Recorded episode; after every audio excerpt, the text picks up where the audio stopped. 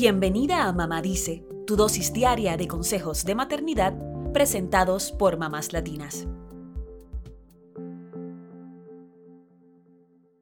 Aproximadamente uno de cada 500 bebés nace con pérdida auditiva o pierde la audición durante la primera infancia, según los Centros para el Control y la Prevención de Enfermedades. La mayoría de ellos tienen padres oyentes y la pérdida auditiva se puede dar por causas genéticas y no genéticas. La mayor parte de las pérdidas auditivas o hipoacusias infantiles se presentan en el nacimiento o la etapa neonatal, pero hay casos en los que pasan algunos meses antes de que los padres o especialistas se den cuenta de que podría haber algún problema auditivo.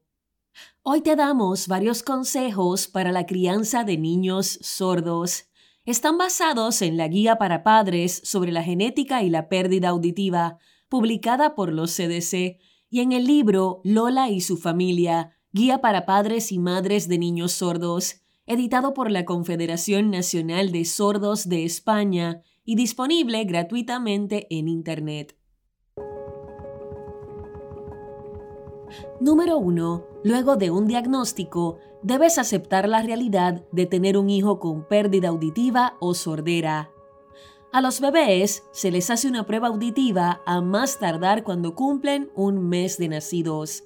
Incluso pueden estar dormidos cuando se la hacen.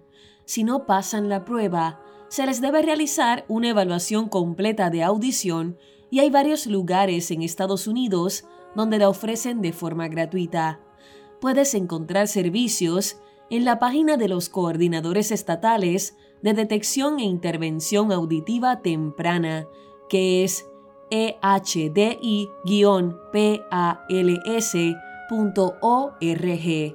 Si notaras que tu hijo no responde cuando lo llamas o cuando hay un ruido fuerte en la casa, podría tener pérdida auditiva. Mientras más pronto logres un diagnóstico, mejor podrá ser la atención temprana. Número 2. Edúcate sobre el tema y ponte en contacto con personas sordas o con una asociación que los agrupe. Cuando alguien nace con pérdida auditiva, se llama congénita, pero si la pierde más adelante, se le llama adquirida. Si la pérdida empeora con el tiempo, se le conoce como progresiva. Si no, entonces se le dice no progresiva. Puede ser sindrómica o no sindrómica si la causa es un síndrome. También puede ser familiar si hay otros familiares con pérdida auditiva o esporádica si es la primera persona en la familia en tenerla. Es importante que te eduques lo más posible y que contactes a alguna entidad que agrupe a personas sordas. Es la mejor forma de conocer cómo es su realidad. Número 3. Recuerda que tu hijo no está enfermo, así que evita sobreprotegerlo.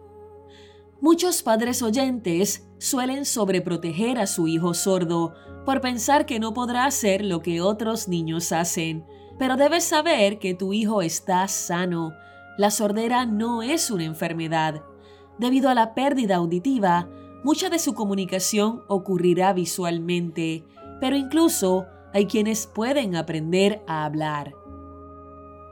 Número 4. Busca formas visuales de comunicarte con tu hijo y establece un programa de atención temprana. La pérdida auditiva puede afectar la adquisición de una lengua oral en los niños. Por eso es importante determinar cuál será el lenguaje de tu hijo. Es probable que todos en casa deban aprender lengua de señas para comunicarse con él y permitir su inclusión. Cada país tiene su propia lengua de señas y en Estados Unidos es la lengua de signos estadounidense o ASL por sus siglas en inglés. El niño podrá aprender a leer y escribir inglés o español más adelante, lo cual lo convertiría en bilingüe o trilingüe.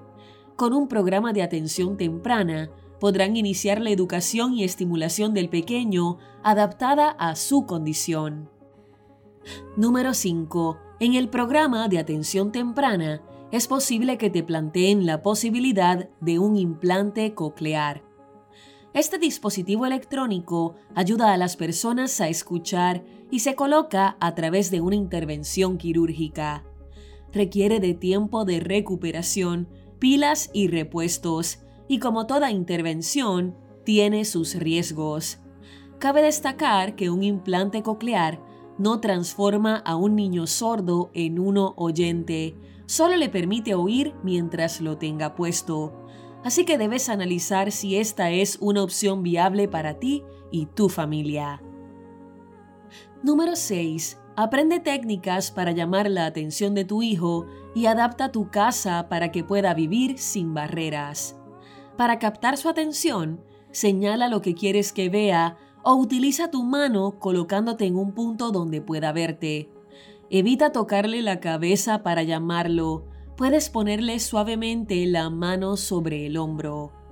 También puedes adaptar tu casa para que en lugar de sonidos en las alarmas o el timbre de la puerta, haya luces, de manera que el pequeño identifique visualmente lo que ocurre.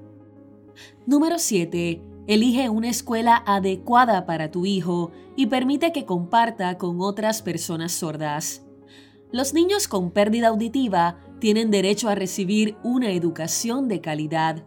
Busca la escuela que mejor se adapte a sus necesidades y en caso de que no haya otros niños sordos en ella, encuentra una asociación donde comparta con otros niños con sus mismas necesidades.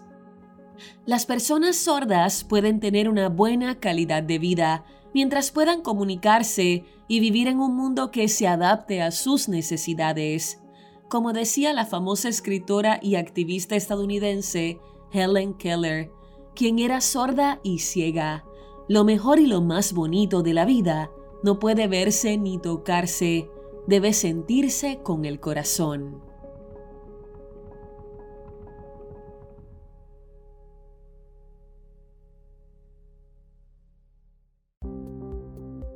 Eso es todo por hoy. Acompáñanos mañana con más consejitos aquí en Mamá Dice y síguenos en mamáslatinas.com, Mamás Latinas en Instagram y Facebook y Mamás Latinas USA en Twitter.